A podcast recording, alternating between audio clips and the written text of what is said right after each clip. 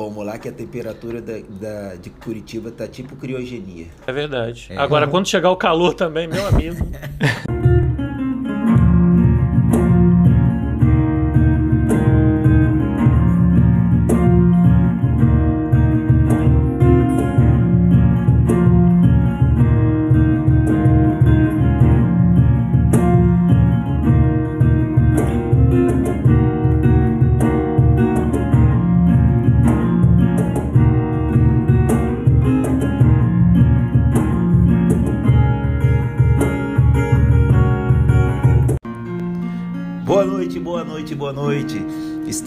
seu podcast do Horário Nobre, seu podcast que vem trazer um pouquinho de informação, conhecimento, culinária, gastronomia e muita análise filosófica.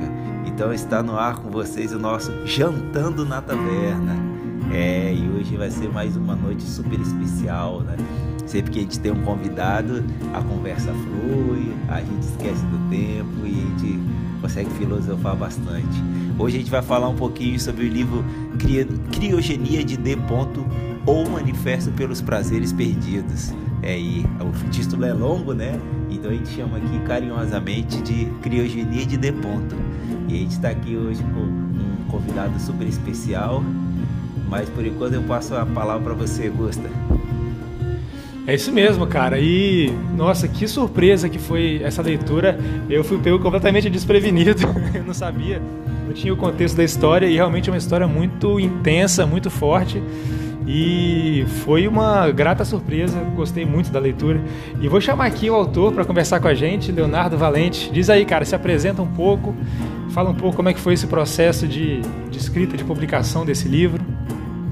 É, Boa noite, Gustavo. Boa noite, Diego. Boa noite a todas e todos. É um prazer enorme estar aqui com vocês. Muito contente. Bom, é, Criogenia de D foi. Primeiro surgiu como um conto em 2017 e foi publicado numa revista, em duas revistas literárias, na verdade, né? É, numa revista chamada Zumbido, que não existe mais, e em seguida na revista Gueto, e depois virou até um, um livro, né? Com, com a, a, primeira, a primeira edição da revista Gueto impressa, ele também está lá.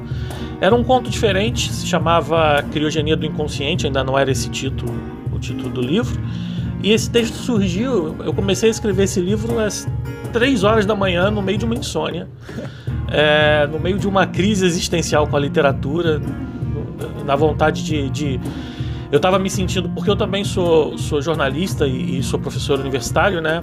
E eu, eu, eu escrevia literatura, escrevo literatura há alguns anos, justamente para tentar me libertar das amarras de duas coisas que eu gosto muito, de dois tipos de texto que eu gosto muito, mas que são textos que, que são presos, né, pela sua estrutura, pela sua natureza, que são os textos jornalístico e o texto acadêmico.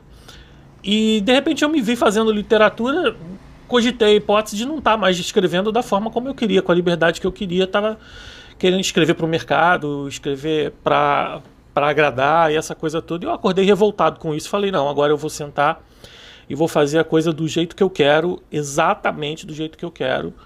É, se alguém vai ler, se alguém vai gostar, vai ser uma outra história. Vou aproveitar que eu estou sem sono e, e, e a, a, estrutura agora vai ser a minha. Aqui sou só eu e o computador. Foi assim: primeiro saiu o conto, e foram publicados, foi publicado nessas revistas, né? E aí depois eu percebi que isso poderia virar virar um livro e eu comecei a desenvolver, né, já pensando no romance. Esse romance eu, eu alinhavei quase todo em 2019, um pouco antes de 2020, um pouco antes da pandemia. E aí veio a pandemia, veio aquela aquela aquela porrada que a gente levou, né, em todos os sentidos. Uhum. E vários desses momentos é, é, é eu já nessa, nessa fase né, nesse estágio eu também já estava lidando com crise de ansiedade muito forte estava em tratamento psicoterapêutico né e boa parte do livro eu escrevi a partir dessas crises inclusive. E quando chegou a pandemia eu comecei a finalizar o livro comecei a, a, a fazer os retoques finais e ele foi concluído no final de 2020 justamente num período em que eu também tive Covid, ou seja, o livro só foi construído em períodos bacanas, assim, né? Crise de ansiedade, insônia, Covid, como vocês podem ver, né? Ele é fruto, assim, de momentos muito especiais. Então, a, a, a finalização dele mesmo foi no final de 2020, com, com, durante a Covid, durante o isolamento de Covid, né? E foi quando eu falei, olha, tá pronto, não sei se eu vou publicar, vou guardar e vou, vou ver o que acontece.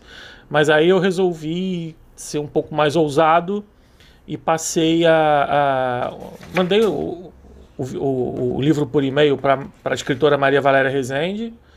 Falei assim: ah, que eu chamo de madrinha, que ela sempre, sempre foi muito atenta comigo, sempre foi muito generosa. Eu virei para ela e falei assim: quando você tiver um tempo, você pode dar uma olhadinha, por favor? E, e, se você não gostar, você pode me dizer, não tem problema nenhum, é o arquivo. Pode, pode dar a sua opinião sincera. É, eu, eu, lembro que eu mandei isso para ela num feriado, 8 horas da manhã, por e-mail. E aí eu precisava, eu moro em Niterói, né, do outro lado aqui da Baía de Guanabara, no, no Rio, e eu precisava ir para o Rio. E eu lembro que quando eu cheguei no Rio, isso já isso eram umas 11 da manhã, ela me mandou a primeira mensagem: Não, claro, eu leio sim, sem problema nenhum. Eu falei: Tá bom. Eu tava naquela expectativa de daqui a seis meses ela me dar uma resposta, né? Não tem problema nenhum. Duas horas da tarde ela me manda uma mensagem no, pelo Facebook falando: Não, olha, não tô conseguindo parar de ler. Aí, três horas da tarde, ela me manda outra mensagem: Desgraçado, você acabou com o meu dia, não tô conseguindo parar de ler. e às seis horas da, da tarde, ela me manda, eu já voltando para Niterói, ela me manda três áudios que até hoje eu tenho guardados eu vim chorando a ponte inteira, né? Com os áudios que ela me mandou. Então, aí, aí eu decidi publicar, né? Que legal. E uma parte do áudio, uma parte do áudio, inclusive, foi a declaração que saiu na quarta capa, que vocês já devem ter, ter visto aí dela do livro, né? E essa, é, essa é a história de Criogenia, uma história leve, né? De momentos leves, como vocês podem perceber. Mas eu acho que faz parte, né? Eu acho que a intensidade do livro, ela reflete um pouco esses momentos, né? Ah, bom demais, bom demais mesmo. É, né? A gente fica. A gente, um, um dos motivos de trazer o, os autores, os escritores, escritoras, é ter essa, essa parte humana, né? Do, do livro. Muitas vezes ela é traduzida no próprio livro, mas ouvir o, o escritor e a escritora falando, né? É sempre mais prazeroso ainda, né? Então, os bastidores, né? É, os bastidores é sempre sempre interessante. E a gente, quando a gente lê o livro, gosta e tem esse papo, né? Acaba criando até um vínculo maior com o livro, né? é verdade, é verdade. E vai sair agora no final do ano um, um outro livro, né? Sobre o livro. Aliás, eu fiquei muito emocionado com isso quando o meu editor é, é, me deu a notícia, né? Então tá, tá saindo agora um livro chamado Olhares sobre um Romance, que são 32 análises que são feitas sobre o criogenia de D. Ué, que massa. Então, Caramba. É, e ali tem um monte de coisa, tem e ele inclusive botou e aí quando eu vi, quando eu vi o original, eu voltei a chorar horrores, ele resgatou o, o o, o, conto, né, publicado na revista Zumbido, que não existe mais, e ele botou lá, reproduziu bonitinho qual era o texto, e botou 32 artigos que foram publicados em sites, em, em jornais e tal, com vários olhares diferentes sobre o livro. Eu olhei para aquilo e falei, cara, não estou acreditando que eu estou vendo isso, né? Porque o, o, o, livro tem, tem quatro meses, né, de, de rua, de estrada, né? E já tem, já vai ter um outro livro sobre o livro. Falei com tanta gente falando sobre o livro, com tanta opinião, tanta, tanta reflexão, tanto artigo. E foi muito emocionante olhar esse original, olhar a capa, ver tudo, assim, foi, foi bem bacana. Esse, esse retorno que a gente tem é, é muito interessante, é muito bom, ah. porque o trabalho de escrita é um trabalho muito solitário, né? Sim. Ele é assim, é você com a tela do computador ou você com papel, seja lá o que for, mas é você ali, você, né, é só você, só depende de você, digamos assim, né? E, mas o, o, o, o, o pós né? Quando, quando um projeto é bem, bem sucedido, o pós ele é, ele é, ele é impressionante. Assim, é, é, a quantidade, o livro ganha um mundo e ganha uma externalidade em relação a você, ele não é mais seu. Essa é a sensação, né? Na verdade, ele é de cada leitor, ele ganha leituras diferentes, ele ganha, ele ganha contornos diferentes. Ele ganha. Já teve tanta gente que fez comentários tão pertinentes, eu falei assim, eu não pensei nisso, mas é isso mesmo. Uhum. E eu falei, será que eu não pensei nisso? Como é que eu não pensei nisso? né? Nesse tipo, esse tipo de, de, de coisa. Isso acontece demais. E D, por exemplo, o que as pessoas acham de D, D é coisa, as mais variadas interpretações sobre, né? Tem gente que jura que D é homem, tem gente que jura que D é mulher. É, e assim, com convicção, né? com, com convicção. Falei, D é o que o leitor quer, né? Tá aí, tá na, tá na mesa para qualquer, para todo mundo, né? É, é, é, o leitor quem faz a interpretação do livro. Acho que isso que é, que é o mais bacana. Então, tem sido muito gratificante nesse sentido. Bom demais. Pô, legal, legal demais, Leonardo. E já já começa aqui a hypar aí o que a gente tem dentro do livro, né? Então, acho que come, começamos, vamos dizer assim, que o pessoal fala, fechamos com chave de ouro, mas eu vou falar, já começamos com uma chave de ouro já, né? então, vou pedir e repassar a palavra aí para você, para você fazer um, um pequeno resuminho aí sobre, sobre o livro, né? Uma sinopsezinha, pra, só um ampassando aí para já colocar os nossos ouvintes que não leram ainda ou que começaram a ler. Então, com você. Certo. Você sabe que uma das coisas mais difíceis de criogenia é fazer uma pequena sinopse sobre ele, né? Vocês já devem ter percebido. Imagino. É. e para o autor é mais difícil ainda, né? Muito. é muito mais difícil. Mas, mas resumindo, né? É, é a história de uma personagem ou um personagem, né? Uma vez que, que isso fica, digamos, é, omitido no livro, né?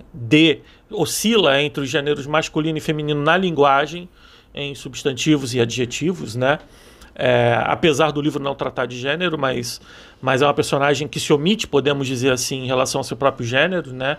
E que deseja se transformar naquilo que escreve, ou seja, deseja se tornar a escrita como uma forma de vingança contra os seus ex-maridos, né? Contra os seus cinco ex-maridos, todos se chamam Damião. É, ou todos são chamados de Damião. Uhum. Né? É, é, se é que eles existem, na verdade. Então, é uma, é um, é um, é uma, uma viagem introspectiva ao universo de uma pessoa. Na verdade, não é uma história é, concreta em fatos e em cronologias, mas é uma história, é uma, uma história interna. É uma história parecida com as histórias que a gente conta no analista. É uma história parecida com. Na verdade, é, é muita gente fala ah, tudo é mentira, é uma farsa. É, não, na verdade é uma história interior, né? Porque a, o, o, nosso interior não é igual ao nosso exterior, ao que a gente vê fora, né? É, a nossa, as nossas interpretações de mundo, as nossas visões de mundo são muito particulares, né? E elas não são é, é, cronologicamente né, é, em, em, linha reta, elas não são cronológicas, elas não são ordenadas.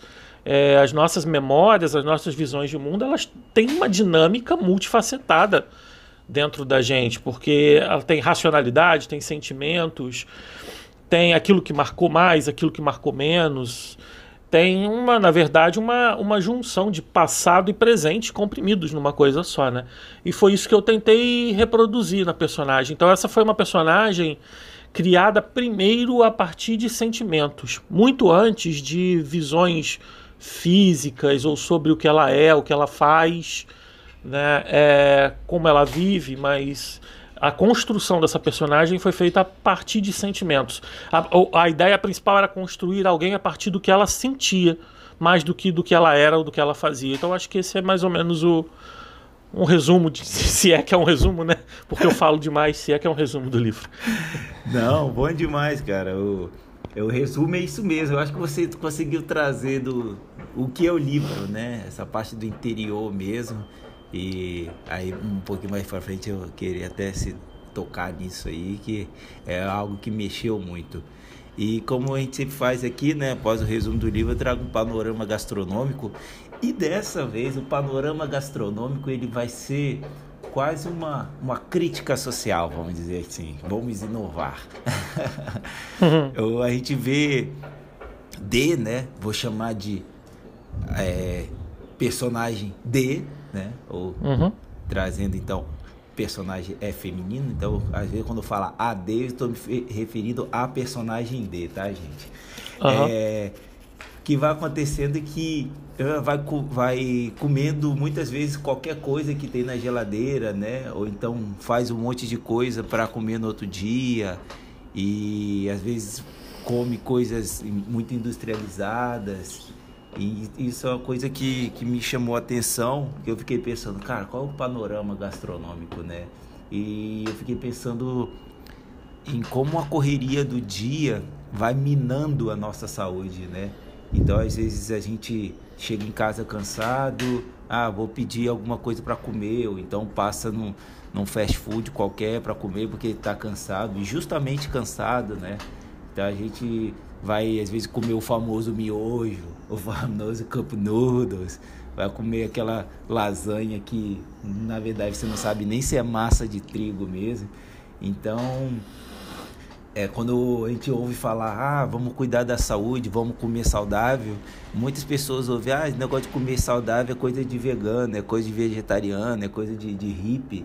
Mas não, gente, o, esse alimentar é, faz parte do nosso dia a dia, né? Então tem, tem várias frases clichês que é, ah, você é o que você come, né? Então, tipo, é isso mesmo, se você não, não tem uma uma dieta balanceada, isso vai afetar você de várias formas, vai te afetar no, no seu, na sua energia, no seu cansaço, no seu, no seu raciocínio e no seu humor, né? Igual a gente depende muito de cálcio para conseguir ativar as nossas sinapses. Então, se você tem pouco cálcio, você vai ter um raciocínio lento, né? A gente, a gente precisa muito de ferro para ter uma circulação sanguínea boa com oxigênio, senão a gente vai começar a sentir cansaço por causa de falta de oxigênio nos nossos músculos e assim por diante. Então, o que eu gostaria de trazer hoje no nosso panorama gastronômico é isso, a gente o investimento não é só no, numa carreira, sabe? Não é só também no, num relacionamento, mas também em nós mesmos, né? E uma das melhores formas de investir em nós mesmos é se alimentar, né? A gente precisa de alimento para viver, sobreviver, para até para indiretamente para ser feliz, né? Então essa corrida de de ponto foi uma coisa que me deixou muito intrigado assim, porque eu também me vi algumas vezes fazendo isso. Hoje eu consigo fazer menos, né? Mas a gente sempre está sujeito a essas coisas. Então é isso. e por falar em de ponto, como o nosso livro aí tem uma personagem que narra o tempo inteiro, né? E os outros personagens é, tem só uma passando por cima. A gente não tem como escolher um personagem favorito. Então a gente vai fazer uma mudancinha e vamos falar o que D trouxe de sentimento pra gente. Posso contar com você, Gusta? É, eu acho que é realmente, né? Porque, Leonardo, a gente chega nessa, nessa parte do episódio, né? Que a gente ainda não está abrindo para spoiler. Para quem não leu, ser melhor apresentado ao livro. E aí ter essa vontade de ir atrás e conhecer melhor. Então, a primeira metade do episódio a gente costuma fazer sem spoiler. E eu acho que a gente vai. Que, que, o livro, como você falou, né? Ele é muito uma investigação de um personagem. Então a gente fica rondando é, o inconsciente, o subconsciente desse personagem e eu acho que a investigação desse personagem é uma das dos atrativos do livro. Então eu acho que é, na parte, acho que vai ser difícil fazer isso sem dar spoiler. Eu acho que vai ser bastante difícil. Eu acho que se a gente puxar para análise é, e, e per perguntando para ele, né? A gente faz a primeira pergunta sem spoiler, depois vai entrando com spoiler. E eu acho que vai ser um pouco dessa investigação agora tendo a, o luxo de ter o próprio autor aqui com a gente, né? Dá, bom demais, isso mesmo. É, eu também, também penso isso. O que eu posso adiantar agora do que foi um personagem que mexeu muito comigo, assim. Eu me vi resgatar algumas coisas que, que há muito tempo eu não acessava, que, vai falar, que eu vou falar nas análises filosóficas aqui. E realmente, como o Leonardo estava contando aí, que é, a, a pessoa que leu o, li, o, o, livro, né, o manuscrito, não conseguia parar de ler e falar acabou meu dia e era isso, né, esse sentimento de estar tá preso ali, de estar tá pensando em várias coisas diferentes, é muito interessante. Mas o que eu queria trazer aqui de interessante, que eu achei, eu fiquei muito intrigado com o nome Damião e eu fui buscar o significado de Damião, né? E o significado de Damião é que é, significa o domador, o vencedor, aquele que subjuga ou consagrado o culto de Dâmia. Aí que, o que seria o consagrado de culto de Dâmia, né? A deusa Dâmia, que também é chamada de é, deusa Cibele, é, é a divindade do ciclo de vida, morte e renascimento, ligada à ressurreição dos filhos, dos amantes de artes. É, a gente nas análises filosóficas, quando começar a soltar o spoiler, a gente vai ver que tem tudo a ver a definição de Damião e o culto de Acibele, né? Então, é, já que a gente já começa aí a falar um pouquinho do personagem, eu, que, eu queria saber um pouquinho também do Leonardo, o que, que, que esse personagem trouxe para você? Você já falou um pouquinho, mas assim, que, que representa esse personagem para você? O que, que representei para você, Leonardo? É, nossa, é uma pergunta, digamos assim, multifacetada, né? Porque D, D é complexa demais. É, é... D representava uma personagem que eu queria construir de forma interna, né?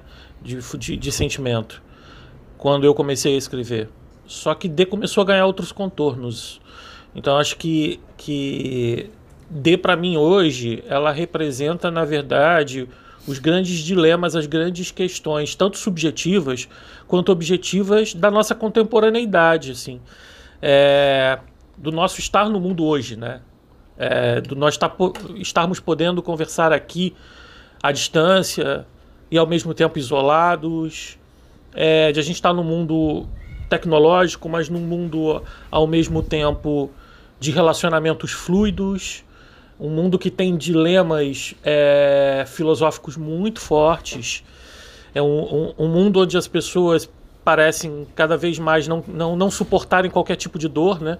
Um mundo em que a gente todo o tempo busca felicidade e anestesia. É, é, é, e a gente não suporta ser contrariado, ou não suporta. E, e, e não suporta não dar certo, não suporta não ter sucesso. Não, porque, porque também o sistema, o nosso sistema atual, né, ele, ele nos empurra para isso, né? Sim. Temos que ser felizes, temos que ter sucesso, temos que postar stories, temos que é, temos que fazer e botar duas fotos no feed pelo menos por dia. Então é, temos muitas coisas para fazer e, e, e, o que isso representa para nós, né? E o que isso faz conosco, na verdade, né? Eu, eu acho que D é uma é uma D para mim não tem carne, é, é, não tem pele, eu só vejo a carne de D, eu só vejo as veias, assim. Uhum. Eu vejo uma personagem em, em sentimento puro, sabe? E em sofrimento também, em certa medida, né? Sofrimento que às vezes é, é, é travestido de raiva, travestido de vingança, travestido de muita ironia, né? Mas ainda assim um sofrimento, a dor da nossa contemporaneidade. Eu acho que acho que D para mim hoje representa isso. E Damião, ou Damiões, né? Como, como a gente queira, na verdade, é, é interessante porque eu, eu, eu, me sinto confortável em não dar spoiler, porque tudo no livro é tão fluido uhum. que muita coisa que a gente fala também não, não, não é necessariamente um spoiler, né? Vai depender da visão de quem lê. Né? É, na minha concepção, Damião nada mais é do que um espelho de D, né? É, acho que esse jogo de, de, de, palavras, esse jogo de percepções, faz a gente também refletir sobre o seguinte, né? Com quem nós nos relacionamos? É, as pessoas com quem nós nos relacionamos, no caso de relacionamentos amorosos, né? É, nós nos relacionamos com, na verdade, com essas pessoas, com o que elas são de fato, ou com o que a gente projeta delas, ou com as expectativas que nós que nós temos delas nós construímos as pessoas com quem nos relacionamos. Né? Nós, na verdade, não. E aí, D faz uma pergunta que também é uma pergunta muito provocadora, né? É, é... Nós, na verdade, não consumimos essas pessoas. Nós não estamos consumindo, nós não, nós não transformamos as relações amorosas em relações capitalistas, em relações de consumo. Eu preciso ter alguém, um namorado, uma, uma namorada, um marido, uma esposa esposa com esse perfil. Como se você estivesse comprando um carro que precisa ter freio ABS, que precisa Né? Eu quero um carro vermelho, quero um carro com, com completo, né? com farol de milha, etc. e tal. Então, eu acho que D para mim é essa complexidade, é essa, é essa, é, é, é essa é, são essas questões multifacetadas. E acho que acima de tudo, D é para mim uma pergunta provocadora, porque na verdade e, e é, não é à toa que na língua portuguesa Deus e diabo também começam com D, né?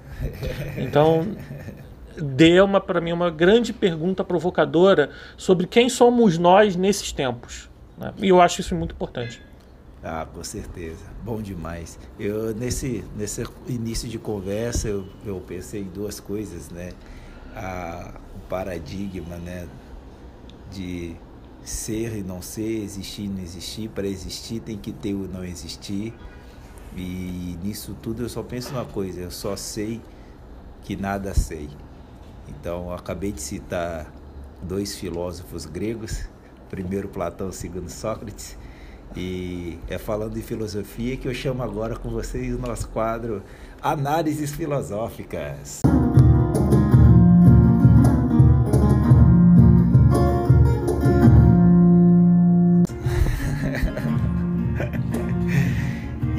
Aí, gente. Vamos entrar aqui nas nossas análises filosóficas, né? Como os ouvintes mais antigos já sabem, é, a gente tem uma estrutura diferente quando tem um convidado. E para que os, os, que estão chegando agora, a gente já explica aqui. É, nós vamos ter as duas primeiras perguntas sem spoiler, né? Uma minha e uma do Gusta, e as demais com spoiler. Então, já convido você, Gusta, a gente fazer as nossas primeiras perguntas. Boa. É, e já, já tivemos aqui a, a, própria fala do autor, que para esse livro o spoiler é uma coisa relativa. É, boa. na, na, na, minha leitura, eu estou falando assim com, com o leitor que ainda não leu. Na minha experiência de leitura, entrar sem saber e encarar como uma investigação psicológica do personagem foi muito bacana. Eu tive a experiência igual a, a, a editora que o Leonardo falou, também li num dia. Eu, eu fui para o aeroporto esperar a Jojo chegar de viagem e eu estava esperando ela acabando de ler o livro, então não consegui largar nem, pra, nem enquanto estava esperando. E, e aí, pessoal, é aquela, aquela história que vocês já conhecem. As primeiras perguntas, como o Diego falou, vão ser mais abrangentes e depois a gente vai entrando gradualmente nos spoilers. Então vocês ficam à vontade. Quem já leu vem com a gente, vem filosofar com a gente, e quem ainda não leu, mas também não liga para spoiler, e nesse livro o spoiler é relativo, como já foi dito, vocês podem continuar com a gente também. É isso? Então vamos lá. Vocês estão me ouvindo? Estamos sim, pode mandar. Ah, beleza. É, então, Leonardo, o primeiro, primeiro assunto que eu queria abordar aqui, sem entrar em, muitos detalhes, é que eu achei assim, eu senti, lendo o livro, senti que o texto mostra uma, uma desconexão do personagem com a vida que acabou se construindo ao redor dele. É, então, ele, ele se mostra uma pessoa que muitas vezes me deu a impressão que ele está em busca da decepção. Ele está simplesmente aguardando o momento da decepção. Então, ele vive nesse, nessa angústia né, no, no dia a dia do personagem. É, e eu queria ver é, é, com você, Leonardo, como escritor, como é que você acha que esse contexto social molda a sua expectativa em relação à sua própria arte?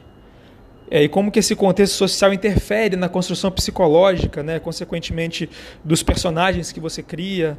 É, quando você está escrevendo, você está ciente de como aquilo vai ser visto pelas pessoas que vão ler? Como é que é esse, esse início do processo criativo para você e como que o contexto social interfere na sua expectativa em relação à arte que você está construindo?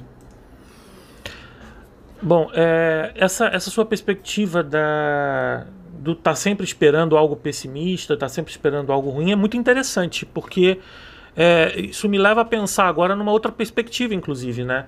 Porque nós, a nossa sociedade é uma sociedade que oscila muito entre, entre a fama, a glória a felicidade extrema e a depressão, né? E a ansiedade. Uhum. E, a, e a ansiedade, por exemplo, um dos, um dos sintomas da, da ansiedade é você estar tá sempre na expectativa, e a depressão também, sempre na expectativa de algo ruim acontecer, né? É, ou, ou, alguma coisa ruim, você sempre vê o lado ruim da, da, da, da história, das coisas, está sempre, tá sempre esperando por isso. E nesse sentido a gente pode dizer que D reflete isso muito bem, sim.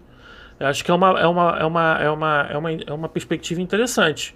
D reflete essa expectativa de algo ruim, D reflete esse pessimismo. É, e nesse sentido, D está inserida socialmente na nossa sociedade, né? Está uhum. bem inserida na nossa sociedade porque porque depressão e ansiedade hoje são, são na verdade, pandemias, digamos assim, né? É, não são nem epidemias, são pandemias mundiais. É um, são sintomas da nossa, dos nossos tempos muito fortes e que atingem muita, muita gente. E que a gente tem que estar sempre vigilante em relação a isso. Sobre o contexto social, o que, qual é a interferência do contexto social né, na, na minha produção artística? eu posso dizer que total, eu sou uma pessoa, ou eu sou um artista, eu sou um escritor do meu tempo, né? Eu não consigo fugir dele. É, eu tenho muita. É claro que eu posso fazer obras históricas, é claro que eu posso optar por isso, né? Como já em alguns textos, inclusive. Mas mesmo assim, é, a, a influência dos meus dias, a influência daquilo que eu vivo é fundamental na minha produção. Geralmente, é, é, outros livros que eu já, que eu já publiquei têm uma digamos assim, tem uma contextualização política muito mais forte. Política no sentido clássico, né, de que as pessoas estão acostumadas, porque para mim tudo é política. Mas tem uma questão, uma pegada social crítica é, é bem mais forte. Na verdade, Criogenia de D é, o, é um livro que tem uma outra perspectiva questão, sobre política e sobre, e sobre essas questões, inclusive sociais. Porque, na verdade, ela é, é, trabalha, é um livro que trabalha, que questiona o que essas questões todas, sociais, políticas, interferem dentro da gente. Como essas questões sociais, elas moldam a gente, moldam os nossos comportamentos, os nossos relacionamentos, a nossa vida diária, né? Porque às vezes a gente não tem a dimensão do quanto é, é, é tudo que está lá fora tudo não está lá fora só, está dentro da gente, né? E manifesta, se manifesta na gente quando você está sozinho, sentado lendo um livro, quando você vai ver uma TV, quando você vai tomar banho, quando você vai dormir. É, então, é, acho que é, respondendo de forma mais objetiva a sua pergunta, é, totalmente, eu estou totalmente inserido no, no, no nosso contexto social atual. E, na verdade, uma, o que eu tento fazer, e eu acho que todo escritor tenta, né? Se eu sou bem sucedido ou não é uma outra história. O que eu tento fazer é ser um tradutor disso, né? É, é, pelo menos traduzir a partir da minha visão, a partir da minha linguagem. Acho que é isso. Legal, eu acho que isso é uma grande força da arte, né? É você conseguir materializar sensações, sentimentos e claro. a criogenia, o próprio termo criogenia, da forma que você usou, está muito conectado com essa, com essa capacidade artística, né? com esse poder que a arte tem nas nossas vidas. E achei, achei muito interessante essa abordagem que você deu realmente. Posso só falar sobre criogenia rapidinho? Sobre claro. o que isso, isso me diz? É, é, eu sempre fui fascinado por isso desde criança, porque quando eu era criança, meu pai me dizia que o Walt Disney tinha sido congelado. E ele falava assim: olha, e eu era louco pelos desenhos de Walt Disney. E ele falou assim: olha, ele foi congelado justamente para ele poder voltar quando, quando o homem tiver a ciência para isso, tecnologia para isso, e ele vai voltar e vai continuar fazendo personagens e desenhos da Disney. Eu pensava assim, que sensacional, o cara tá vencendo a morte congelado. Aí eu pensava, mas peraí, mas ao mesmo tempo ele morreu.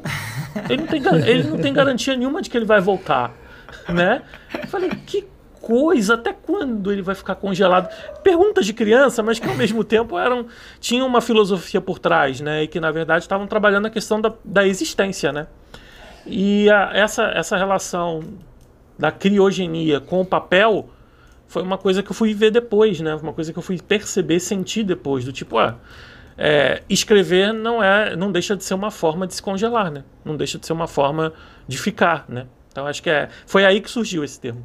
Boa, boa demais. É, a gente pode, pode entender, vamos colocar esse exemplo aí do, do Walt Disney. Olha o legado que, que já existe, que foi deixado e que vai se perpetuando. Então é, é, querendo ou não, uma forma da pessoa se manter viva, né?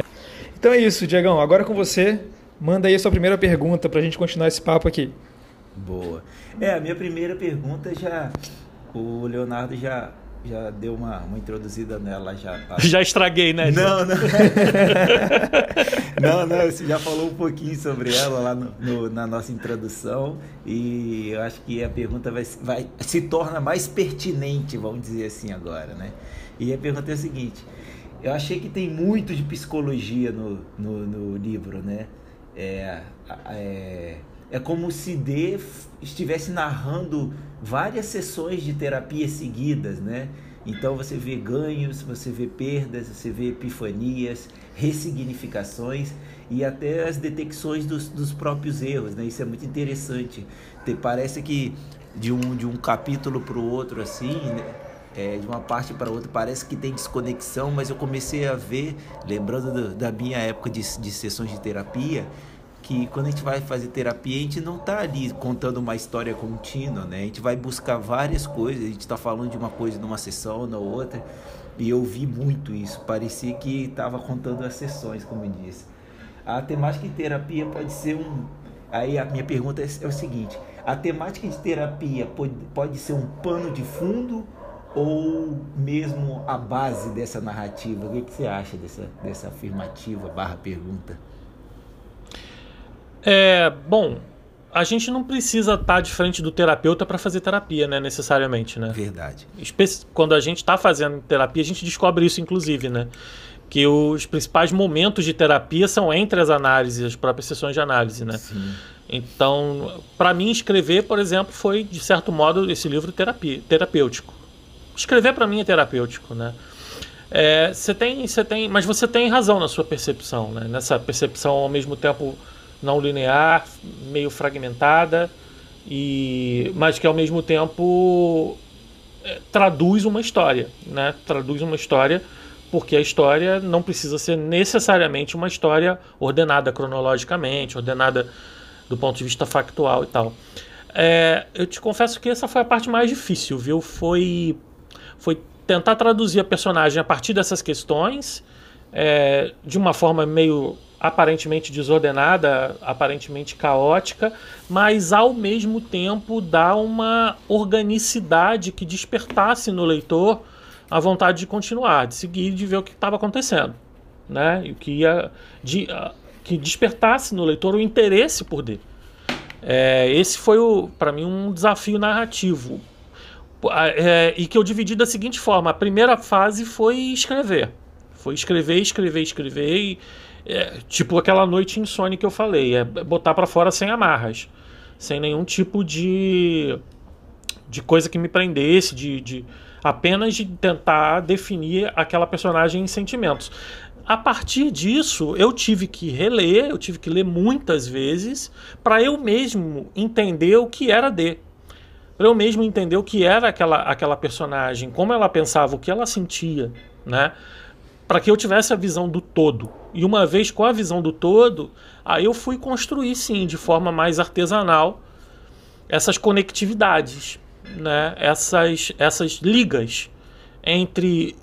para que isso tudo que aparentemente estava é, é, fora de ordem, parecia um tanto quanto caótico, para que esse para que esse caos todo tivesse um ordenamento, não um ordenamento convencional, mas um ordenamento no sentido de que aquilo ali fosse realmente convertido em uma pessoa, entendeu? Então a primeira parte foi essa foi essa parte terapêutica, digamos assim. Nisso a terapia, nisso esse sentido de terapia funcionou muito, né? É, esse esse botar para fora o sentimento, botar para fora é, é, criar sentimentos, na verdade, né? Elaborar sentimentos.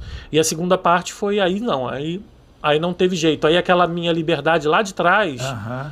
teve que se render um pouco a técnicas narrativas e, e foi por aí. Né? Legal. É legal, Leonardo, você falou uma coisa muito interessante, né? Que a parte da terapia também inclui os momentos entre as terapias. Isso é fantástico, é isso mesmo. É, eu, eu já acho que já falei outras vezes, eu falo para muitos amigos, eu, eu adoro Van Gogh, né? E eu lembro que quando eu entrei no, pela primeira vez no, no, no, consultório do terapeuta, a primeira coisa que eu vi foi um quadro de Van Gogh na parede, lindo, amendoeiras em flor. E foi uma das primeiras coisas que eu falei com o psicólogo. Eu falei, nossa, é um Van Gogh, né? E ele chegou e falou assim: é, você repara muito nas coisas à sua volta, né? Interessante isso. E depois que eu me mudei para Curitiba, né, que eu sou do, do, Espírito Santo, mesmo lugar do, do Gusta, né?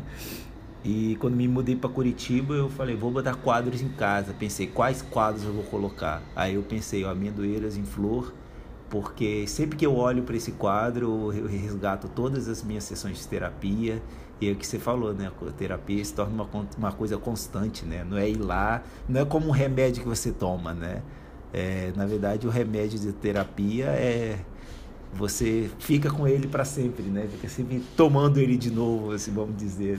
Achei muito interessante você pontuar isso aí para gente.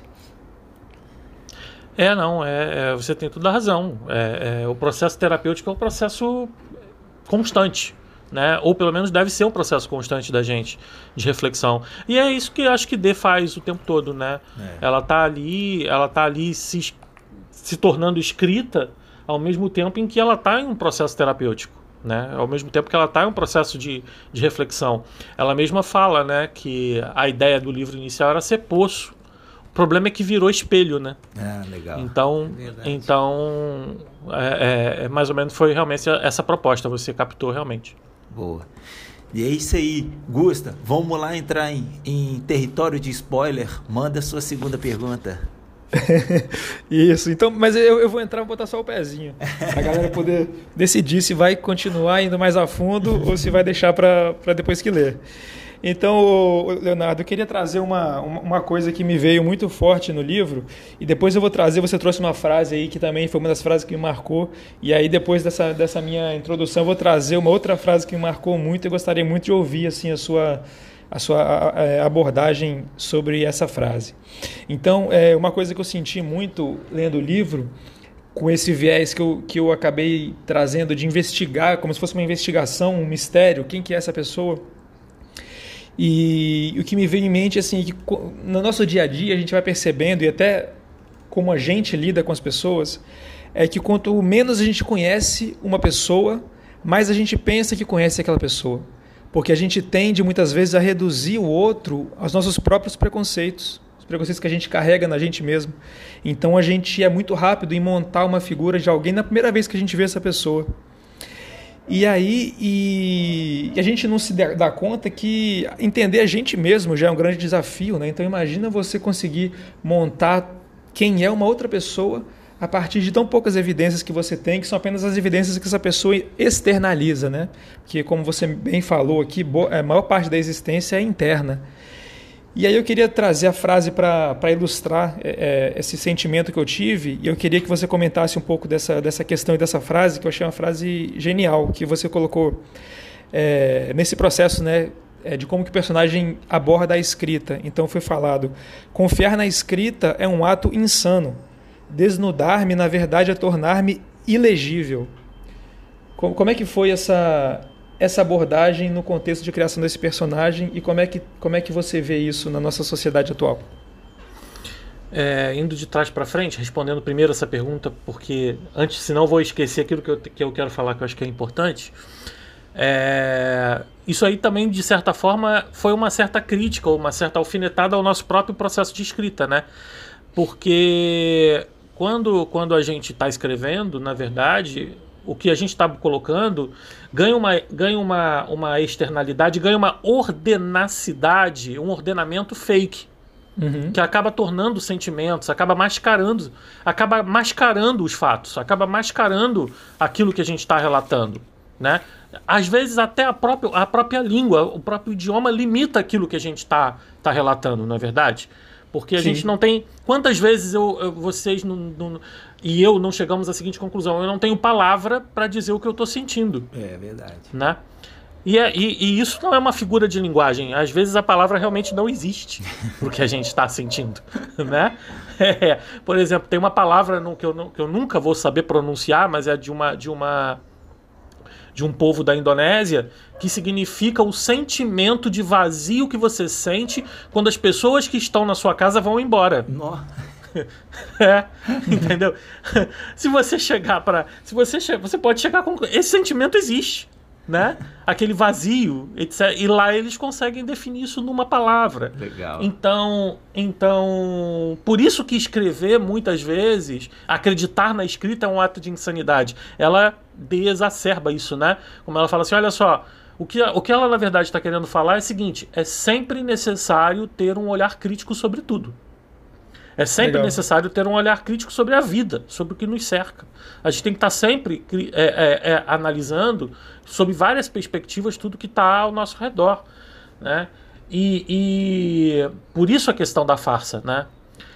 Também. Ah, e, e, é muito interessante, muitas pessoas confundem isso, né? A farsa não é necessariamente uma mentira. Sim. Né? A farsa, a, a, a identidade farsesca, na verdade, é a nossa identidade, né? Quantas vezes a gente não se engana para nós mesmos? Isso uhum. não significa mentir. Mentir de forma deliberada, né? Se autoproclamar como uma farsa talvez seja a coisa mais verdadeira e sincera Nossa. que alguém possa fazer, né? Mas talvez seja a maior das verdades. talvez seja o maior ato de verdade ou de sinceridade você dizer para alguém não confiar em você. Não é verdade? é verdade. Muito demais. Né? a coisa mais sincera do que isso, né? Não há. E, e em relação ao conhecer o outro, eu resumo com uma frase que minha avó dizia muito para mim ele dizia para todo mundo, na verdade, né, que coração dos outros é terra onde ninguém pisa. Nossa. Né? Olha só. Você não tem como conhecer o outro totalmente. Você não tem como entender o sentimento do outro. Você não é o outro. Né? Você, só, você precisava ser o outro para entender o outro. Né? Você tem como entender o outro a partir dos seus espelhos, das suas lentes. Né? É, então é, não adianta. Nós, nós somos seres que, pela natureza, é, fomos, fomos projetados, digamos assim, se é que fomos projetados, né, para sermos seres ao mesmo tempo que vivem de forma coletiva e sozinhos. Essa é a nossa, essa é a nossa, a nossa sina por aqui, né? Porque a gente está sempre com todo mundo, a gente pode estar sempre com todo mundo, mas há uma dimensão nossa onde ninguém entra e há uma dimensão do outro onde nós não entramos. Acho que é isso. É, essas frases de voz sempre são marcantes, né? É a sabedoria milenar da, da, cultura popular e que vai se, se moldando, vai sendo lapidado. E é isso, cara. Uma frase de que diz tudo. E, pô, legal demais, cara, esse, esse, essa reflexão que você entrou aí. E eu acho que, porra, como que isso enriquece, assim, a minha própria visão em relação ao livro. Incrível, incrível. E aí eu passo a bola para você, Diegão. Traz aí a sua segunda pergunta para a gente ir entrando cada vez mais a fundo nessa, nessa, nessa leitura do Criogenia de D. Beleza. É, a minha. Aqui o meu já é um spoilerzão. E um, vamos botar um spoiler filosófico. é, eu confesso, Leonardo, que eu, eu anotei muita coisa, muita coisa aqui. No final, eu lembro que eu parei de ler o livro, era umas 11 horas, eu fui dormir uma da manhã, porque eu comecei a fazer uma pesquisa no livro né, em relação aos aos maridos da Mião e é, as cartas de despedidas e a descrição de cada marido. Então eu fui voltando no livro fazendo um texto, assim, eu fiquei super, super interessado. Mas eu vou resumir, né, toda essa minha pesquisa em, em uma afirmação barra pergunta aqui para discutir, né. Ao fim, para mim ficou a impressão de que cada Damião eram fases da vida de D como se em cada momento estivesse exorcizando um demônio, né? Como mesmo fala eh, D na página 101. Demônios começam com D, deuses também. O que, que você acha dessa, dessa, dessa minha afirmação aqui, né? Dessa, essas, essas transformações, essas metamorfoses, esses, esses exorcismos assim, de cada Damião que, deu, que D fez durante toda a narrativa? Eu acho extremamente pertinente, super válido, porque se você parar para pensar, se você olhar o, o, retrospecto dos seus relacionamentos, eu olhar o meu, todo mundo olhar os nossos, a gente vai ver que eles também refletem fases nossas, né? Que eles também, as pessoas com quem nós, de quem nós nos aproximamos, e aí isso vale para amizades, vale para tudo, né? Sim. Elas são, tirando aqueles amigos que a gente tem para a vida inteira, é, as pessoas com as quais a gente se aproxima, elas na verdade refletem fases das nossas vidas. Os nossos relacionamentos refletem fases das nossas vidas. Às vezes a gente se aproxima de um determinado tipo de pessoa. Em um determinado momento a gente não quer mais se aproximar desse tipo de pessoa porque a gente não se identifica mais. Né? A gente não, não, não tem mais nada a trocar com aquele tipo de pessoa e a gente vai procurar outro tipo de gente. Eu tenho uma amiga que fala uma coisa muito interessante. É, as amizades, não as grandes, mas as amizades elas são meio que objetos em prateleiras. A gente vive trocando elas de lugar, né? Umas vão para cima, outras vão para baixo. É, e relacionamentos também, né? A gente vai mudando as coisas de lugar. Então, então, sim, é, num determinado sentido, cada Damião ali representa uma fase, sem dúvida. Cada Damião também representa é, uma dor representa uma frustração, representa também um prazer, né? E, e, e, é, e é legal você, você fazer essa, essa dimensão, essa relação do, das cartas de despedida com um exorcismo.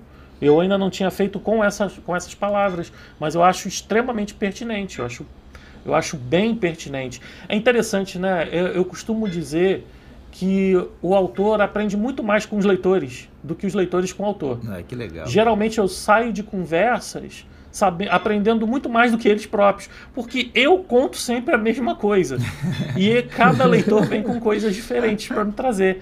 Então eu sempre saio com uma bagagem um pouco maior.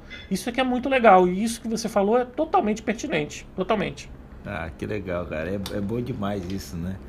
Nossa, e, e quando fala isso, quando vem um um autor aqui e fala essa mesma frase pra gente, a gente fica muito feliz, sabe, de poder contribuir e poder trazer para os nossos ouvintes aqui sempre um pouco mais do, do livro, né? E não simplesmente fazer uma resenha, né? O que eu já brinquei aqui, a gente tenta não ser exegético, né? A gente tenta trazer as coisas mais profundas do livro, então Uhum. Que bom que a gente está conseguindo entrar assim. Fico bastante feliz em, em estarmos todos felizes.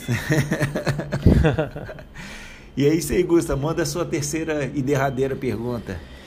Beleza, então como é a derradeira pergunta, e eu estou falando, falando, falando dessa sensação que eu tive e essa abordagem investigativa do, que, que, eu, que, eu, que eu tive com a leitura, eu fui assim, ao longo da leitura inteira, eu anotei muito também, igual o Diego falou, mas eu anotava como se eu estivesse anotando pistas, assim. Quem que é esse personagem, tal, tal, tal. Legal.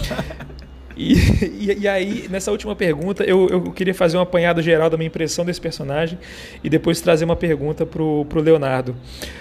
É, a primeira coisa que me pegou muito forte foi naquela cena em que D está assistindo televisão e ele se depara com, com um artista que está sendo entrevistado e aquilo afeta demais ele e ele começa a comparar a própria vida dele com a do artista e ele fala que é uma pessoa que ele conhecia e depois ela foi se distanciando. Então, muito rapidamente eu tive uma impressão de que D estava lidando com ele mesmo. Ele estava vendo a si próprio em, em, em, anos anteriores, né? Como se tivesse um, como se fosse uma entrevista de anos anteriores que ele tinha dado. Então eu comecei a entender D como um artista em decadência.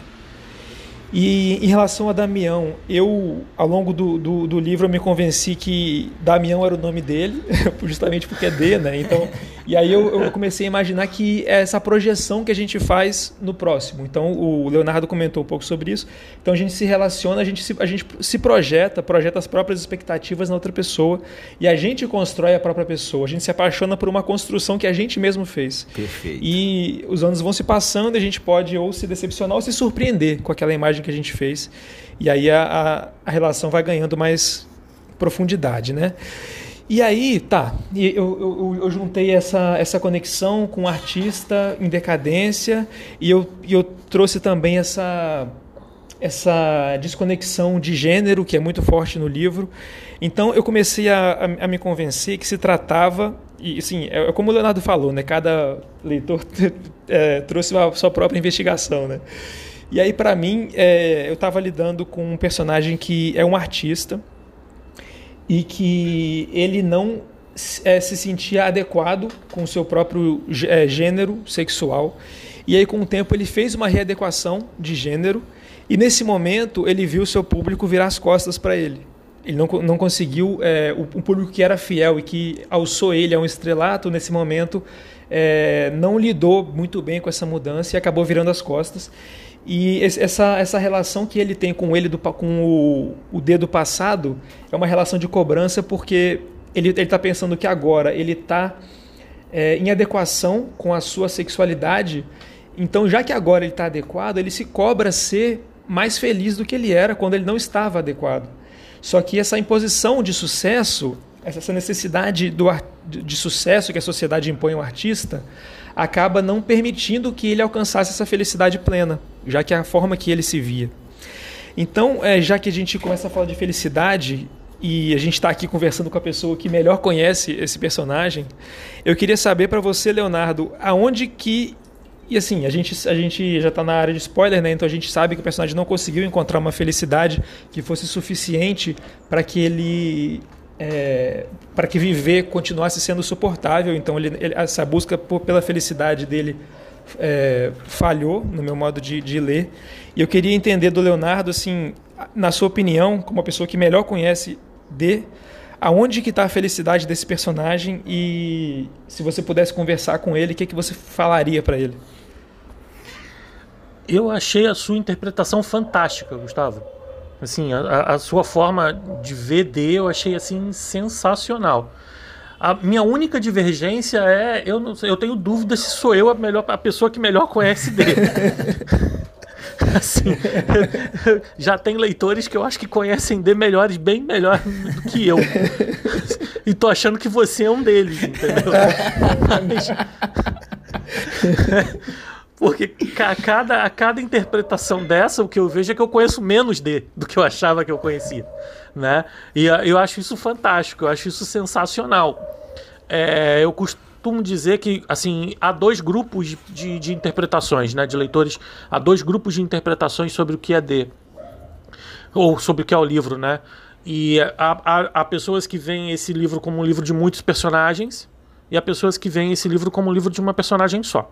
Uhum. É, a sua interpretação foi para o sentido de que trata-se de uma personagem só e de uma maneira fantástica, porque inclusive você fez a projeção, né? A, a, a, fez a relação entre a própria visão da TV com a própria personagem. Então você foi mais fundo ainda do que, do que muita gente. Isso eu acho que é bem interessante. Bem, e você fez uma, uma, uma correlação entre essa indefinição de gênero, essa definição linguística linguística de gênero como algo é, sequencial nesse sentido, né? Sim. Aí vem, vem a minha a minha provocação, né? Não uma resposta, é uma provocação uhum. só, porque eu não tenho resposta. Eu sou, sou, sou muito sincero, eu não tenho resposta.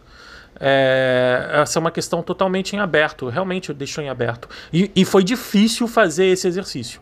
Imagino. Foi difícil deixar isso em aberto.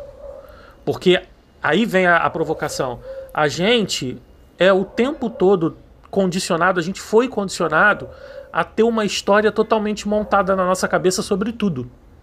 Né? Verdade. É, sobre tudo. A gente olha para uma pessoa, a gente tem que cla imediatamente classificar essa pessoa.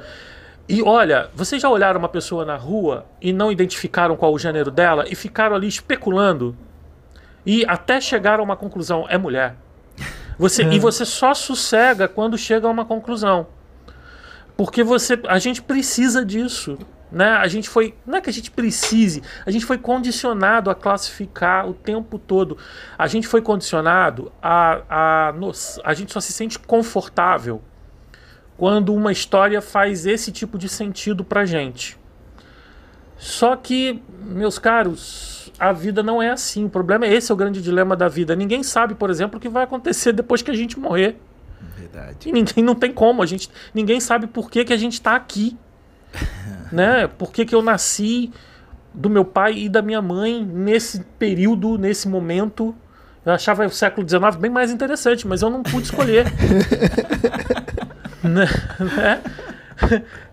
Então, é, é, esse, como a gente já tem tantos dilemas, tantos, tantos vazios existenciais, digamos assim, tantas lacunas não, não respondidas, a gente tenta o tempo todo, o tempo todo, é, fazer as coisas terem sentido concreto, né? É, não é o seu caso, não é o meu, não é o caso do Diego, mas para muitas vezes, para muitas pessoas isso é um gerador de preconceito e de conflito. Claro, uhum. com certeza. Né?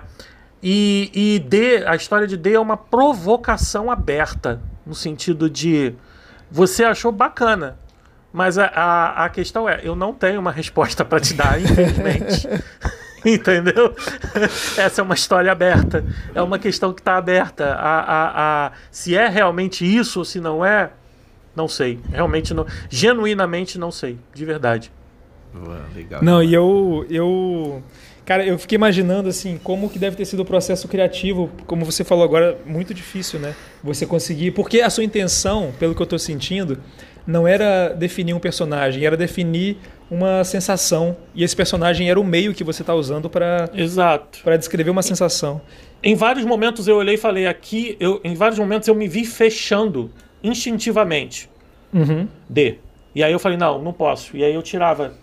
Não, não é isso. Não tem que estar tá isso. E eu ia e tirava. Instintivamente eu me via que tentando fazer exatamente isso, tentando fazer uma história nesse sentido. E aí eu ia e tirava, ia e tirava. Não foi fácil né? Uhum. Porque não é fácil pra gente na nossa vida, imagina fazer isso para um outro, né? Criar um outro personagem. Entendi. E você consegue. É... Não, essa questão que você falou do, da imagem que a gente. É, a gente se sente forçado a criar de uma pessoa, eu acho que é muito forte mesmo. Eu acho que deve ter alguma explicação evolutiva, adaptativa, porque isso é quase que instintivo na gente. A gente sim, se sente sim. mais confortável quando a gente está lidando com uma pessoa que a gente minimamente entende, né? A gente a gente consegue projetar que tipo de reação que essa pessoa vai ter em relação às nossas ações. Então a gente vai se sentindo gradualmente mais confortável à medida do ponto que a gente começa a construir uma imagem dessa pessoa mais clara na nossa cabeça. É, então, só, é falta a gente, é, só falta a gente ter a consciência de que nem tudo que a gente vê é, né? Exato. Parece, né? Uhum. E é aí que muitas vezes a gente secularmente criou sociedades, essas sociedades, né, que nós que nós conhecemos, né? E quanto de conflito que a gente tem no nosso dia a dia simplesmente porque instintivamente a gente colocou essa pessoa num lado oposto ao nosso. Exato. E, o que faltou só é entender, conhecer melhor aquela pessoa, né? Exato, exatamente. Então, cara, perfeito. E aí com você, Diego. É, finaliza aí com a sua última pergunta. Bom, bom demais, que maravilha, cara. É, antes de, da minha pergunta, eu queria perguntar ao Leonardo o seguinte: Leonardo, você já, já leu o livro A Mão Esquerda da Escuridão?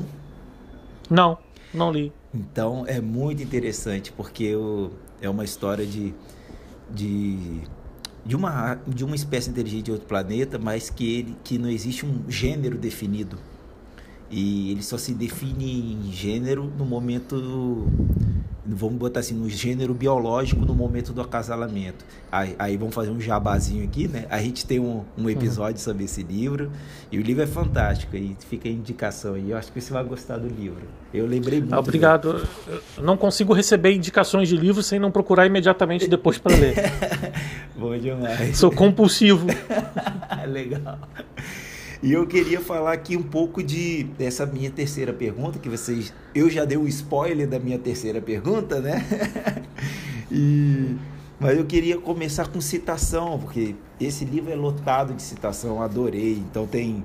Quando toda carta para um Damião anterior começa com desamor, e desamor eu lembro da música de Martim da Vila, né? Tem uma citação muito legal de de Emma Bovary, né? Emma Bovary Semoir, então é outro outro texto super interessante que tem tudo a ver com a história de D. E agora que o, na nossa conversa eu, o Leonardo já traz mais citações, então são citações o, o tempo inteiro. Eu fiquei imerso em, em também buscar várias dessas citações, achei muito legal. Mas eu vou trazer uma uma citação do próprio livro que remete ao próprio livro, né? que é a parte que, que diz assim: o trem era um comboio de carga, tinha um vagão de gelo e outro de panela de pressão. É, entendam que a metáfora que diz achei que a maldita panela de pressão, né, que aí já é outra parte do livro, achei que a maldita panela de pressão poderia fazer comigo o que a locomotiva faz, faz todos os dias. É uma metáfora muito interessante, que a pressão do dia a dia, né, que a gente tem para que a gente já falou aqui, né, de ser, de fazer o certo, de não errar. Então, e essa parte que é e não tem como parar, né? É como se fosse a locomotiva da vida. Então, uma locomotiva cheia de panela de pressão é muito interessante. E aí a gente vai pro, pro o outro vagão que tem gelo, né? Que é esse, esse, essa locomotiva que supostamente decreta a morte de D ou não, né? Então você segue esse caminho que ao mesmo tempo o gelo desse vagão traz a, a metáfora que eu quero entrar agora da, da criogenia. Então vamos botar aqui os pensamentos. No final, uma locomotiva que é a vida, cheio de pressão, traz o vagão de gelo que é a criogenia que D almeja, né? E quando essa parte do livro que fala que o, Leonardo até já explicitou aqui para frente, que a criogenia funciona como uma metamorfose, né? Quando eterniza a escrita. Na criogenia a gente se mantém vivo sem esboçar nada. A gente fica ali ao mesmo tempo frio e estático. E quando nós escrevemos, né, o produto dessa escrita é o mesmo, pois depois de muitos, muito tempo a gente se mantém vivo pela, pela escrita e da mesma forma fria e estática numa página de livro. Então eu queria que a gente explanasse mais essa, essa, toda essa metáfora, essa conexão do, da locomotiva final com a vida e a eternização pela quando a gente ganha essa eternidade escrevendo, né? Que é uma, é uma forma de criogenia também. Eu tô adorando as interpretações, assim, tanto suas quanto do Gustavo. Tô aprendendo demais, assim. E, a, e essa da, da, locomotiva é absolutamente pertinente. E só, só eu falar uma coisa. Eu usei, obviamente, claro, eu usei de forma metafórica a panela de pressão. Isso é, isso foi foi, foi, foi, foi, pensado, foi muito bem colocado. Mas eu preciso confessar que eu morro de medo de panela de pressão. Então, assim, muitos, muitos. então, eu tenho verdadeiro horror à panela de pressão, entendeu? Eu sou do tipo que pode deixar um feijão cozinhar o dia inteiro numa panela comum para não ter que encarar uma panela de pressão. mas, mas, fora isso, eu acho que a, as, as relações que você fez são absolutamente pertinentes. Assim, é, é, o trem que atropela, seja o trem da vida, eu acho que essa é uma, essa é uma figura de linguagem que eu, que eu, que eu gosto muito. A questão da própria pressão e da, da própria relação com o gelo. E, a, e também a, a, a questão do se eternizar pela escrita, né? E é interessante porque você citou a questão da morte como uma, uma suposição, né? pode ser morte ou não, etc. E isso também é de propósito, isso também está em aberto, né? É, mas mas eu, me, eu me lembro, por exemplo, que quando eu tinha uma crise de ansiedade, quando eu estava no momento lá do início da pandemia, um pouco antes, com crise de ansiedade muito forte, e eu estava em processo terapêutico, é, eu não cheguei a precisar tomar remédios mas eu estava só no processo terapêutico. E eu cheguei no processo terapêutico à conclusão de que eu conseguiria aliviar essa, essas crises, essas fortes crises de ansiedade escrevendo. Não necessariamente escrevendo livro, escrevendo nada, mas simplesmente sentando e escrevendo o que eu estava sentindo. E, e eu comecei a colocar isso em prática nos momentos de crise maior. E o interessante é que quando a crise passava e eu olhava para aquilo que eu tinha escrito, aquilo naquele momento em que eu escrevi era algo muito interno.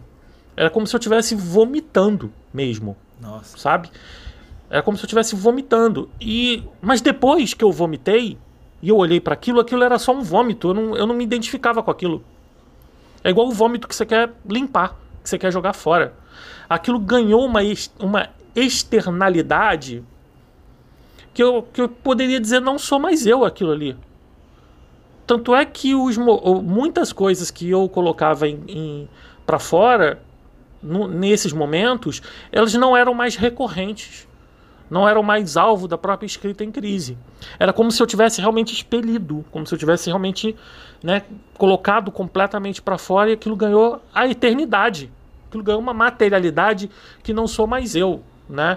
Então, isso aí vai lá numa perguntinha que eu, que eu, que eu acabei não respondendo pelo Gustavo sobre qual era a, a, a própria questão da busca da D pela felicidade, né?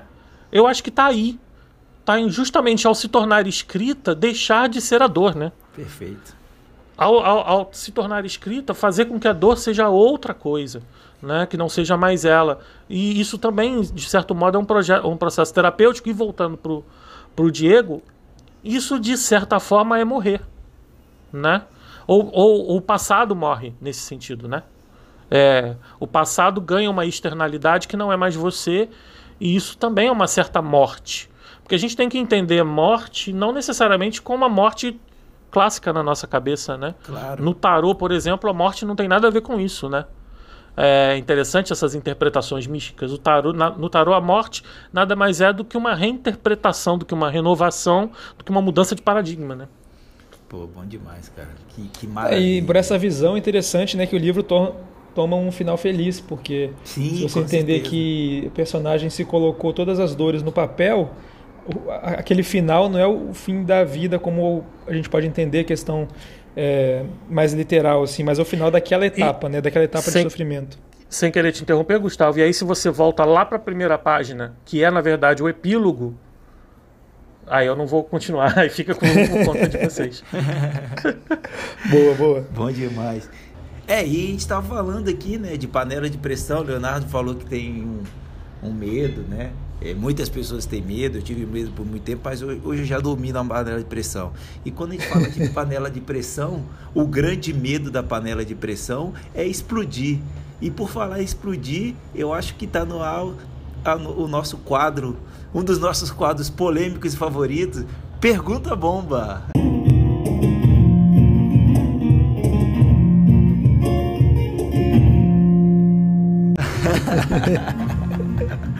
Cara, eu tenho uma história com um amigo meu realmente explodiu a panela na casa dele, estourou o teto da cozinha. Jesus Impressionante amado. a força do negócio. Eu tenho até medo de ouvir essas histórias. E é isso aí, Leonardo. A gente te bombardeou de perguntas agora, até agora, né? Então é, é, a sua vez. Manda aí pra gente a sua pergunta bomba. Pra quem eu faço a pergunta? Pro Gustavo? É, acho é, que vai pros nós, dois, Nós né? dois vamos responder aí. A gente começar ah, é? pelo Gustavo ou por mim. Então, a primeira pergunta que eu faço não é a pergunta bomba, é, é, se realmente eu posso fazer uma pergunta bomba, bomba, porque vocês sabem como é que é D, né? Manda ver. Nós estamos aqui, é para isso que a gente está aqui. é uma pergunta que quem quem está nos assistindo provavelmente ainda não vai entender, mas vai ter que ler o livro para entender. Boa. Né? Qual é essa uhum. pergunta? Então, a pergunta que eu faço, Gustavo e Diego, vocês gostam de urina?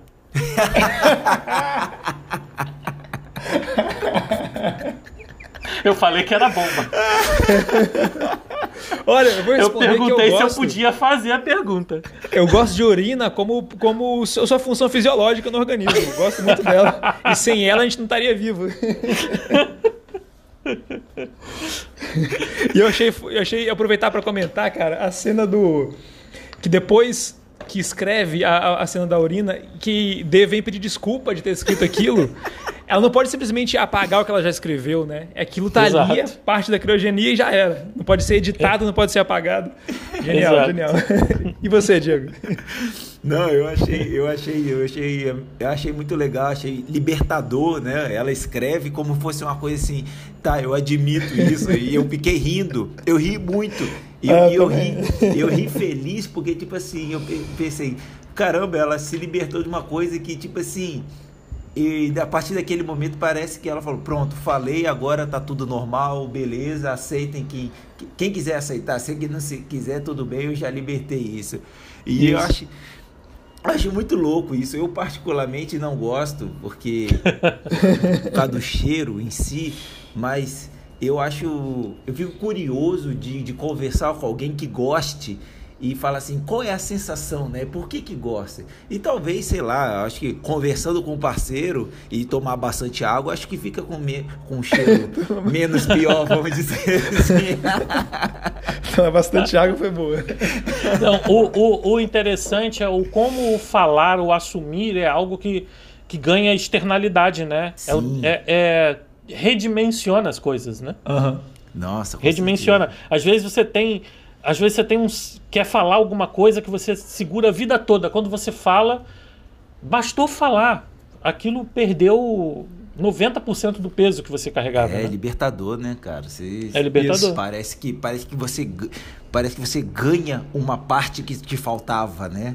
Exato, Pronto, exatamente. Esse pedaço é meu, eu tava deixando ele de lado, mas ele me completa, assim, isso. Exatamente, é exatamente. Muito legal, cara, muito legal. E o negócio é o seguinte, né? A gente falou de, de um possível cheiro desagradável, que para algumas pessoas é agradável, né? Então não vamos discutir isso se é bom ou ruim. Mas, Gusta, geralmente do, da cozinha a gente sente um cheiro muito bom vindo e eu creio que para todas as pessoas esse cheiro é muito bom. Isso te lembra algum quadro nosso?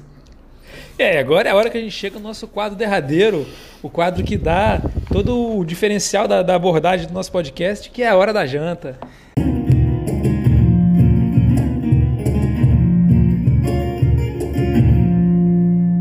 Ah. E aí a hora que você vai trazer agora, Diegão, o que que você trouxe, o que que te inspirou aí essa leitura para trazer aqui pra gente da, da nossa receita do dia? É. A hora da janta eu vou. Eu, eu gostaria de primeiro pedir ao Leonardo o seguinte, Leonardo, eu posso usar a página 113 do livro? Página 113, eu sou, deixa eu olhar aqui, porque eu sou uma pessoa. Pode usar, com certeza, mas deixa eu ver o que é a 113, porque eu não tenho isso guardado. Ah, tô lembrando, já claro, sei que é. Com certeza. Vai dar super certo. Não, cara, eu fiquei. Verificável, verificada, inclusive. Boa. Eu fiquei, Leonardo, arrepiado quando eu cheguei na página 113. Por quê? É, vamos falar aqui para os nossos ouvintes, e para quem já leu, já está com o livro na mão vendo isso. O jeito que tá essa receita é simplesmente o jeito que a gente escreve no, no, no nosso post da hora da janta. Eu falei, cara, Olha. que coincidência fantástica. Parece que o Leonardo botou a página e veio pro jantando na taverna, né? Eu falei, nossa, eu falei, eu, eu, eu nessa hora eu falei, eu não vou pensar em nenhuma receita. Eu vou, vou pedir Olha. o Leonardo para usar essa receita. E é uma O fo- livro eu não posso garantir, mas a receita eu garanto que é boa. Ah, bom demais. e aí eu decidi o que, o que fazer para nossa hora da janta. Eu falei de, dessas comidas do dia a dia e tudo mais. São comidas tranquilas de fazer e tudo mais. E esse aqui é uma, é uma comida tranquila e refinada ao mesmo tempo. E como D escreve, receita verdadeira do pene de fungo, entre parênteses, nunca experimentei. Então eu estou querendo fazer uma homenagem a D e trazer essa comida pra gente e pros nossos ouvintes. Então eu achei super super bem colocado assim, né? Então a nossa receita da hora da janta hoje é a receita verdadeira de penne ao fungo. Legal. D nunca experimentou, mas eu experimentei. É Aí, bom, eu bom garanto. demais. Então já temos o, o aval do, do Leonardo aqui com a gente. Então a nossa receita vai ser hoje. Eu fiquei super curioso também. Eu vou fazer. E, poxa, que legal, cara. Eu gostei muito, assim. Acho que a hora da janta ficou super complementada, assim. E ela fala o tempo inteiro, né? E parece uma coisa que ela tem, que é outra coisa que ela externa, né?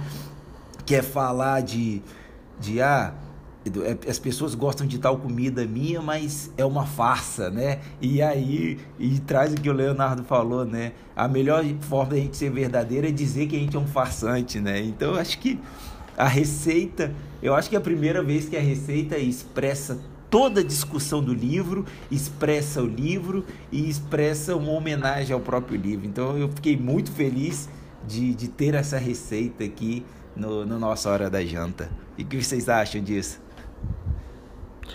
Eu só tenho a agradecer, porque eu acho ótimo. Assim, sou suspeito para falar. Eu acho que, que combinou perfeitamente. E eu adoro macarrão e adoro fungo, então as duas coisas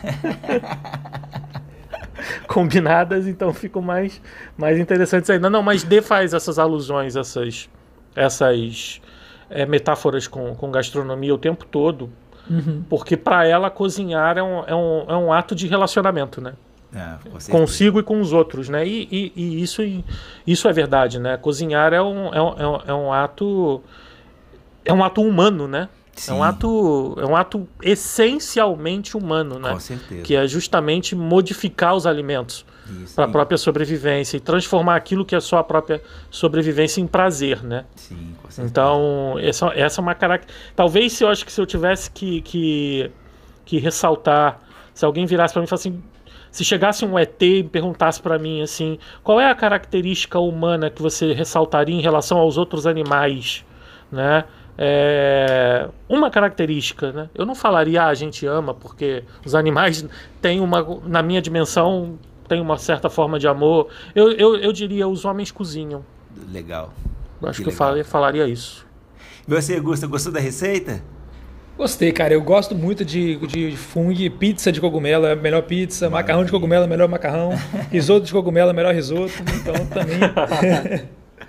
adorei, adorei. Bom demais. Ainda bem que vocês gostaram, eu gostei muito também. Fiquei bastante empolgado com essa hora da janta. E é isso aí, Gusta. E pra gente. Agora tivemos nosso último contato com o livro. Eu gostaria que antes da gente se despedir, você trouxesse aí pra gente qual é o nosso próximo livro aí que a gente vai trazer no nosso ah, próximo episódio. verdade. Semana que vem a gente vai ler juntos A Menina que Roubava Livros, de Marcos Uzak. Então a expectativa é bastante grande, um livro grande, tão grande quanto a expectativa, mas é um novo clássico aí da, da literatura mundial. Então a expectativa é grande para ler e ver o que a gente vai tirar desse livro para fazer um belo episódio para vocês, para todo mundo. Bom demais, não percam, gente. Como sempre a gente vai trazer sempre um pouquinho mais para vocês, né? E é isso aí, pessoal. É, o papo tá bom demais, cara. Esse, esse papo, papo sobre o criogenia de Deponto, eu acho que daria dois, três episódios. Como a gente disse aqui, tem um monte de coisa anotada. E cada pergunta que a gente traz aqui pro Leonardo, a gente gera mais discussão. Então, é um prazer imenso. Então, poxa, que legal. Então, eu gostaria aqui de agradecer muito ao Leonardo. Pô, um cara fantástico ele, ele entrou em contato com a gente, falou: gostaria que vocês lessem meu livro. Então eu agradeço duas vezes, Leonardo, por você mandar esse livro para a gente, para a gente ler, de ter acesso a esse livro e por esse carinho aí. Então, muito, muito, muito obrigado mesmo. Foi fantástico, adorei demais. É... E peço vocês, gente, que continuem com a gente, compartilhando, curtindo, vendo os nossos nossos posts. Vou trazer alguns posts interessantes de várias citações aqui que, que o Leonardo fez no livro. Então é, a gente acaba aqui o episódio, mas vai ter muito mais sobre criogenia de Deponto. E quem vos falou mais uma noite foi Diego Barbosa. E eu passo para você, Leonardo, falar um pouquinho aí, fazer o jabá do livro. Fica à vontade. Ah, não. Primeiro eu queria agradecer, foi um prazer enorme é, ter essa conversa muito gostosa é, para fazer alusão justamente ao jantar, mas foi uma conversa foi uma conversa excelente, um papo super agradável com você, Diego, com o Gustavo. É sempre um prazer. Queria agradecer também a todos que que estão nos ouvindo ou que vão nos ouvir, né? E dizer que o, o Criogenia de D está à venda nas melhores livrarias, está à venda também no site da, da editora Mondrongo pela, pela internet e na Amazon também, para quem, quem prefere e-book, todas, todos os sites de compras de e-book também. E é isso aí, muito obrigado e até a próxima. Legal. Leonardo, eu, só queria te fazer uma pergunta, porque eu fiquei com muita vontade de ler mais claro. coisa sua, cara. É, você tem mais, mais, produ mais produção que está disponível na internet, que a gente pode adquirir? Tem algum site que a gente pode procurar outros livros ou contos mesmo? Você falou que escreve contos. Sim, sim, eu tenho, eu tenho mais quatro romances. Esse é o quarto romance, né? Eu tenho mais outros três romances que foram publicados. É, os três pela. Do, um pela pela editora Pandorga e os outros dois pela editora Mondrongo. Os dois mais recentes foram O Beijo da Pombagira, que foi finalista do Prêmio Rio de Literatura, que foi publicado em 2019, que também está lá no site da Mondrongo e também está em e-book pela Amazon. É, e o que foi publicado em 2020, que é Calote, que é um, um romance mais econômico, com uma pegada mais econômica, discussão sobre capitalismo, que também está no site da Mondrongo e tá também em book na Amazon e em outros sites. E eu tenho também uma antologia de contos que se chama Apoteose, que são contos de carnaval, que ah, inclusive tem que também massa. uma versão francesa, uma versão francesa dele, e também tá no site da editora Mondrongo e também em e-book na Amazon para quem para quem se interessar. É super fácil de achar, é só colocar o meu nome lá, livros que vão vir todos é, tem também na estante virtual já usado, o pessoal que está vendendo, tem de tudo. Então, é, tem, vários, tem várias opções. Perfeito, tá perfeito, cara. E como eu falei, foi uma grata surpresa o livro, te conhecer como autor e agora como pessoa. Cara, um grande, sou, virei um grande fã seu e certamente vou atrás desses livros todos aí e convido nossos ouvintes a ir atrás também, seguir o Leonardo nas redes sociais para ficar sabendo das novidades, né, das próximas novidades. Eu me despeço de todo mundo, deixo um abraço para vocês e até semana que vem.